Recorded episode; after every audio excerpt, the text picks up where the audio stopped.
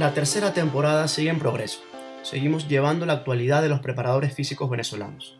En esta oportunidad charlamos con Cristóbal Viglianti, donde podremos repasar sus inicios y el presente de su carrera deportiva. Nuestros aliados siguen confiando en nuestro trabajo. Optimum, la Pizarra 2020, OVAP Talent Group, la Asociación de Preparadores Físicos de España y Virtual CT. Disfruten.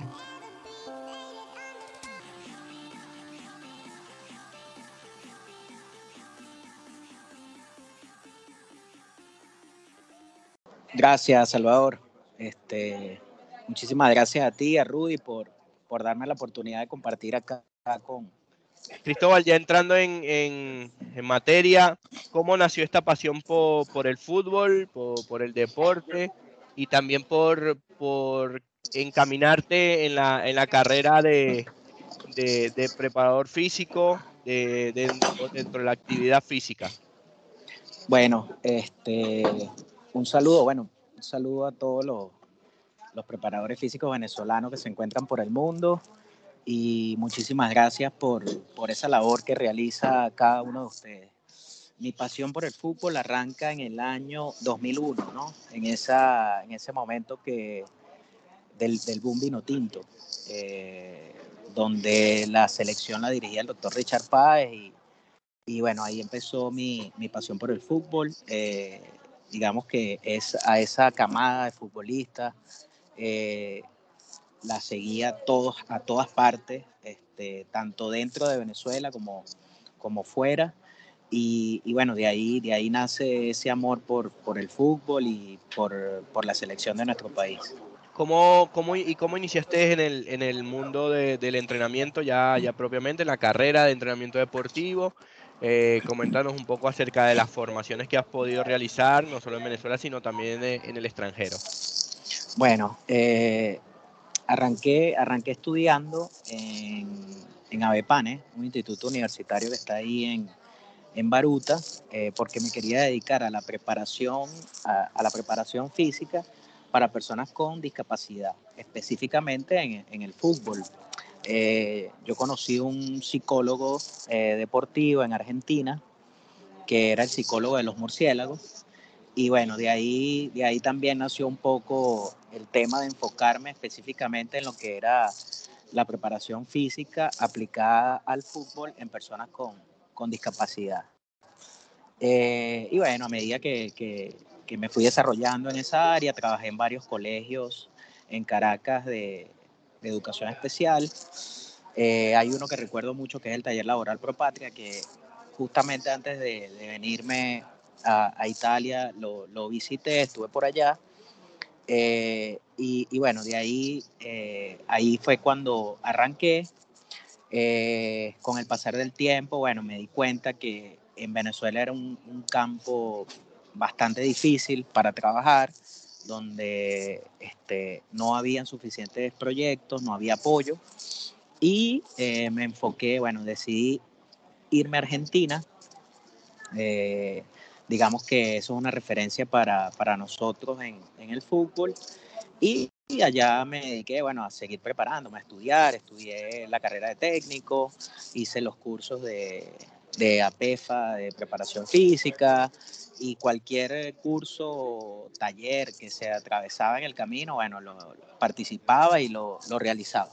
Luego de tu, de tu paso por Argentina, ¿volviste a Venezuela o, o, también, también vemos que tuviste una, una, experiencia en Costa Rica? Coméntanos un poco cómo fueron esas experiencias en, en el extranjero. Eh, y luego, bueno, eh, ver quizás aquellos detalles que, que faltarían por, por, complementar eso que pudiste aprender o observar en estos países, complementar a, a, nuestra cultura, a, nuestro fútbol venezolano, que también pudiste tener la experiencia. Sí, bueno, en Argentina la experiencia fue alrededor de cuatro años y medio. Estuve ahí en, en Argentina estudiando gracias a un preparador físico, bueno, que él trabajó en Venezuela en, el, Deportivo Lara con el profesor Rafa Santana. Eh, tuve ese contacto eh, y tuve la oportunidad de trabajar durante tres años en el Club Atlético Temperley.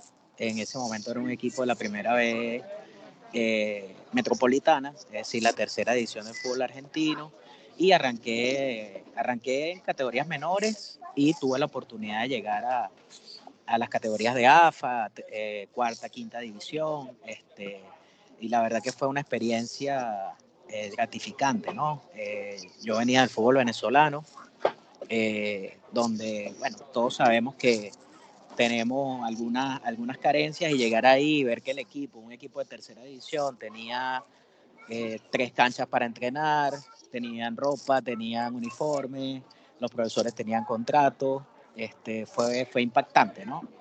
Eh, trabajé ahí, tuve esa experiencia, luego volví a Venezuela, eh, tuve un paso por, por Mineros de Guayana, eh, tuve ahí la oportunidad de compartir con el doctor Richard Páez, con Jorge Durán, con el profesor Edgar Barrio, este, grandes profesionales, Tony Franco también. Tuve la oportunidad de compartir ahí con ellos y luego me fui al fútbol costarricense, a la segunda división, y eh, trabajé con Walter Pate Centeno, un gran futbolista eh, costarricense, un 10. Y bueno, él también me dio la oportunidad de, estar ahí con él y, trabajar. Esa experiencia con el profe Richard y el, profe Durán, también con el, el, profe Barrios, seguro fue significativa, porque también como eh, estar en el fútbol venezolano, un equipo como, como Mineros, que, en ese momento tenía grandes, grandes jugadores, eh, históricos jugadores de, nuestro fútbol venezolano, seguro que, que fue marcante, ¿no? Sí, este, fue como volver a esa época del año entre el 2001 y el 2007. Eh, en ese momento que estaba ahí sentía eso, pero ya no como, como un aficionado, sino como, como parte, ¿no? De, digamos, de ese, de ese cuerpo técnico, de, de, lo que se vivía dentro, de, dentro del camerino y también reencontrarme con, con grandes amigos ahí. Con, este, en, ese, en esa última etapa estuvo el, zurdo Roja, él, luego se fue, Andrés Rouga, Luis Vallenilla, Ricardo David Páez, este, la verdad, Euro Guzmán, la verdad que fue una, una experiencia eh, bien bonita, gratificante, donde este, aprendí muchas cosas y más allá del, del, tema, del tema físico, bueno, el tema de manejo del grupo, manejo de las dificultades, eh, el tema de la inteligencia emocional, que el doctor Richard Páez este, lo maneja muy bien dentro del camerino y fue bastante gratificante y creo que ha sido una de las mejores experiencias que he vivido dentro del fútbol. También, bueno, actualmente y, en estos últimos años eh, has trabajado de la mano de, del zurdo Rojas, un jugador estandarte, jugador eh, top, digamos, eh, en el fútbol venezolano. Que, que, bueno, también pude tener, pude trabajar con él tanto en Aragua como en Táchira. Hoy ya, ya, ya se ha retirado, pero que el camino seguir manteniendo ese estatus top de, de, trabajo. Ya, ya, bueno, desde otro punto de vista, bueno, ¿qué, qué te deja trabajar con el zurdo? Eh, me, me, imagino el traslado de, de esas experiencias que, que, pudo vivir, ese manejo también de, de, de grupo que, que, lo hacía también como jugador, a, a, a liderar a, a, un trabajo también. Y, y, bueno, ¿cómo, cómo va siendo esa, esa experiencia también? Bueno, con el zurdo, eh, creo que una de las cosas más importantes y lo que, me, lo que he aprendido de él es que eh, las cosas se logran con trabajo, con humildad y con frialdad. Él tiene una, una, frialdad increíble que, bueno, creo que eso es lo que lo hizo grande dentro de la cancha. Eh, esa frialdad para, para, el manejo de situaciones y para eh, resolver problemas cuando las cosas están complicadas. Este, junto a él, bueno, hemos desarrollado mil cosas. Eh, se vienen cosas interesantes para este 2022 eh, en pro y en, en, beneficio de nuestro fútbol menor.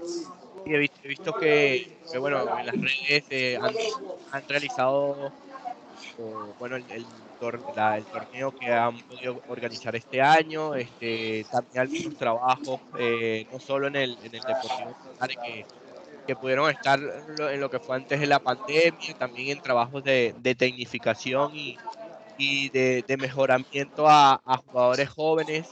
Eh, un poco coméntanos en, en, qué se basaban en, en esas, esa, esas de entrenamiento eh, que trabajamos con este grupo, que eh, a, los, a, los, que nos escuchan también en algún momento eh, trabajan con un grupo de, de jóvenes y, que es importante incidir sobre todas estas edades donde, donde están a un paso de, del profesionalismo o de o bueno de tomar decisiones que, que van a ser también importantes en su vida. Bueno, sí, eh, tenemos dos proyectos. Uno es el futbolista y su entorno. Bueno, eso nació en, en pandemia. Eh, durante la pandemia inició este, digamos, este boom de los podcasts, de las conferencias a través de, de Skype, de Google Meet y de Zoom. Y bueno, nosotros creamos uno, se llama así, El futbolista y su entorno. Arrancó como como un podcast y en el momento que, bueno, tuvimos la oportunidad, que ya estábamos desligados del, del Deportivo Petare, creamos un, pro, un, programa de entrenamiento deportivo. Visitábamos la, las casas de cada uno de los atletas y, y en espacios hasta a veces insólitos eh, buscábamos de, de desarrollar eh, tareas eh, futbolísticas. Jorge se encargaba de lo que era la parte técnica, táctica eh, yo desarrollaba lo que era la parte física y teníamos un equipo interdisciplinario con profesores de, Mérida eh, y de Caracas, donde trabajamos lo que era la parte nutricional, la parte emocional, este, y, y, bueno, desarrollamos ese proyecto hasta el momento donde se dio ya total apertura a, en, en, los equipos para que realizaran entrenamientos y, y bueno, ahí eh, la mayoría de los atletas eh, nos abandonaron porque no, no se podía, no podían hacer todo durante el día, pues no podían estar con nosotros y estar con los equipos y, e ir a jugar. Muchos equipos les, no, los, no los dejaron continuar eh, también el proyecto y bueno, luego de eso arrancamos con ZR17, que es la marca Zurdo Roja, eh, y bueno, estamos organizando eventos deportivos. El último fue en el eh, mes de agosto y el mes de septiembre. Realizamos la Copa Zurdo Roja eh, con equipos de todo el territorio nacional. Participaron alrededor de 100 equipos. Tuvimos la presencia de 1.500 atletas. Este, creamos una base de datos, recopilamos información de jugadores en esas categorías este, con, con, con, un buen nivel técnico-táctico. Y, y, bueno, estamos ahí, estamos en eso, trabajando junto con Enlace Sport, que es una empresa en Mérida que también realiza eventos deportivos, el profesor Héctor Espina, y, y ahí estamos. En el febrero del 2022 se viene la segunda edición de la, de la Copa Zurdo Roja y esperamos que, bueno, que, que nos vaya súper bien. Qué bueno eso que nos comentas de, del, del scouting, ya que, bueno, eh, es importante ya de, desde edades tempranas poder eh, llevar un seguimiento de, de ese talento que, que capaz eh, a la federación o a los clubes profesionales puedan escaparse y, y, y, bueno, tener ese, ese control, como dice, llevar esa base de datos eh, y darle un seguimiento eh, visualizando lo que realizan otros países a, a, en este nivel ya desde, desde tempranas y en la captación también a, a, los clubes profesionales creo que es fundamental. Y también bueno con toda esta esta migración hay, hay, muchos otros muchos talentos venezolanos que también quizás están en otras latitudes y que y que bueno eso es, fundamental pienso que para para el desarrollo para, para el progreso del el mismo país, eh, visualizando unos años, unos años con, la gran eh, capacidad que se pueda tener de, que se pueda eh, eso, eh, llevar un scout de, de, todo ese, de todo ese talento. Bueno, también estaría en de ellos el, el, querer representar a nuestro país. Pero bueno, ya, ya teniendo esa base de datos, creo que creo que podríamos tener un universo de jugadores que, que, la selección ya no puede, ya, sería más amplia y, bueno, ir a, más, a más a los detalles para, para ya poder seleccionar eso que representar. Eh, valoro mucho este, este tipo de, de emprendimiento y, de organizaciones a, tan alto nivel que puedan eh, eh, reunir una, gran capacidad, gran capacidad de talento, también de, formación de formación porque el niño está empezando lo es divertirse poder enfrentar ese tipo de, situaciones que, que, bueno que más adelante ya, ya el tiempo y la vida decidirá podrá llegar a ser profesional, pero que sin duda lo alejará de, de, que más que nos afectan a, a, la sociedad. Sí, claro. Eh, y bueno, otra, otra cosa que, que vimos, eso, eh, digamos que eso es una debilidad que tenemos eh, en nuestro fútbol, ¿no? Este tipo de eventos no se realizan a nivel nacional. digamos que es un tema de las asociaciones. Las asociaciones deberían ser las que, las que tomen el control de, de esto, junto con los entrenadores, junto con las academias, organizarse y realizar este, este tipo de eventos, más allá de, de, ese tema económico, ¿no? Que siempre, digamos que ahí es donde está la dificultad, porque, bueno, son eventos grandes, eh, donde manejas eh, una cantidad de personas eh, importante y muchas veces los equipos, muchas veces los padres no, no cuentan con los recursos y y ahí es donde debería entrar la, digamos, la parte oficial, ¿no? Apoyar, eh, apoyar este tipo de eventos. Esto fue totalmente privado. No, nosotros no tuvimos apoyo eh, a nivel oficial, el apoyo fue a nivel privado. Tuvimos este, una gran cantidad de, de, personas que, que, nos apoyaron y gracias a Dios pudimos, pudimos dar este, este, este primer paso, ¿no? En Caracas, en la capital. Eh, en las instalaciones de RS Futsal Par, en Los Amanes. Y, la verdad que la gente quedó muy contenta. Eh, íbamos a realizar otro femenino ahorita en, en diciembre, pero hay unos torneos internacionales. En Colombia también están realizando este tipo de eventos. Y, bueno, se nos, se nos hizo un poquito difícil por el tema de la organización, pero ya desde ahorita ya arrancamos a organizar la segunda edición de la Copa Zurdo Roja para febrero del 2022.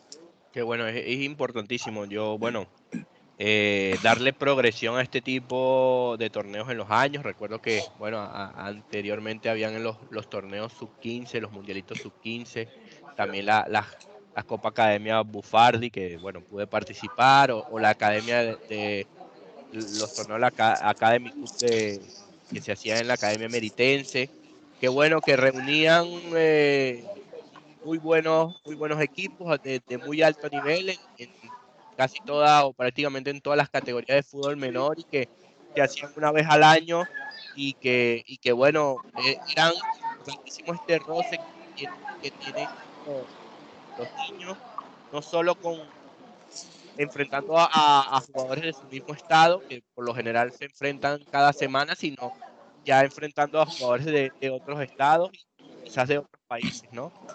Entonces creo que esto siempre tiene que haber continuidad, no, no solo haber uno, sino varios a lo largo del año y bueno, que, bueno que estén generando este, este tipo de iniciativas.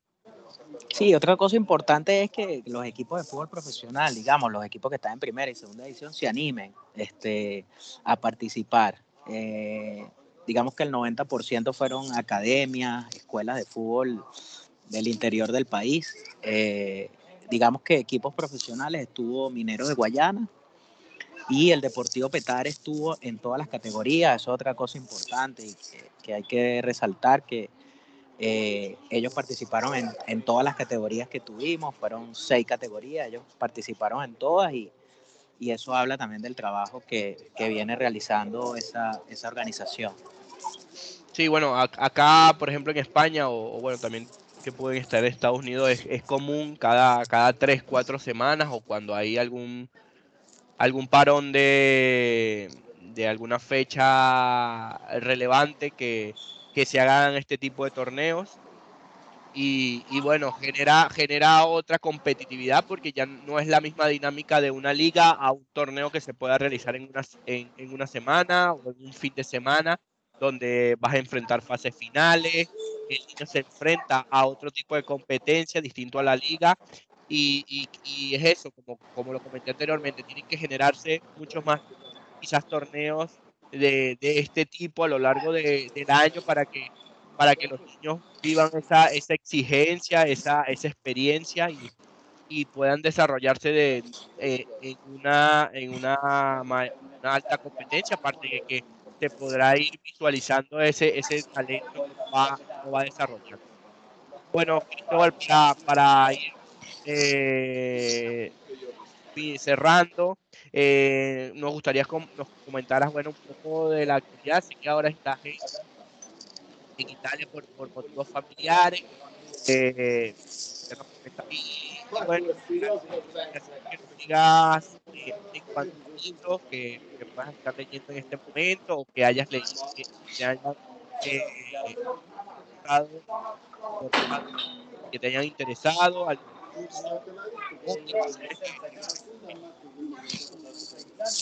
Sí, bueno, los, los dos últimos, diga, eh, digamos, lo, lo, último que estudié eh, y se los recomiendo a cada uno de los preparadores físicos, la, el grupo SNECA Business School.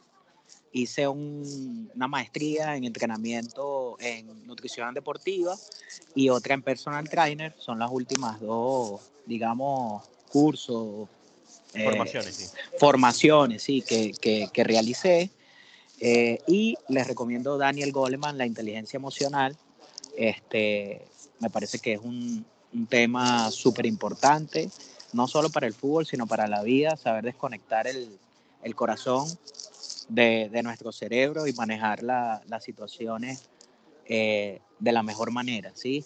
Eh, creo que cuando las cosas están, están complicadas eh, y también cuando, hay, cuando las cosas van demasiado bien, van muy bien, es importante saber eh, manejar todas esas emociones y canalizarlas de la mejor manera. Para cerrar, que nos comentes alguna una frase final eh, o alguna recomendación final, algún mensaje que, que quieras brindar a, a, a, los que nos escuchan y, y bueno, agradecerte, felicitarte por, por, lo que estás realizando y, bueno, darte la, las mayores bendiciones para ti y para para bueno, esta niña que, que ya próximamente la, la tendrán en sus manos, Dios mediante. Sí, si Dios quiere, bueno, para tenemos fecha para enero, para enero, finales de enero, si Dios quiere, Estefania eh, llegará al mundo y bueno, súper feliz, contento y 100% dedicado en este momento a mi esposa y a, a mi bebé, pues a mi familia. Este, bueno, mi mensaje es para, para cada uno de esos preparadores físicos que, que están en Venezuela, que sigan eh, trabajando con, con, esa pasión y con ese amor. Lo, lo, viví ahorita en el último torneo y la verdad que desde, desde la lejanía, desde un rincón por allá, veía el empeño, la dedicación, el amor y el trabajo de cada uno de esos profesores. Uno sabe el tema económico, que es bien complicado, y, verlos de la forma como, como trabajaban, con, con, ese amor, ese cariño, ese espíritu luchador, eh, para mí de verdad que fue bien, bien gratificante. Este, vendrán cosas mejores y si Dios quiere, en algún momento todos los que estamos fuera de Venezuela nos vamos a volver a reencontrar. Un abrazo, Cristóbal, y gracias por, por este tiempo que, que, nos has dedicado. Eh, y bueno, un gran saludo. Eh, esperamos eh, reencontrarnos y, y, y, poder, y poder seguir charlando, ya sea presencialmente, tomando quizás un café y, y hablando o, o, intercambiando experiencias. Sí, claro que sí, Rudy. Si Dios quiere, para el año que viene eh, tengo pensado visitar eh, España y bueno, seguramente nos vamos a, a reencontrar.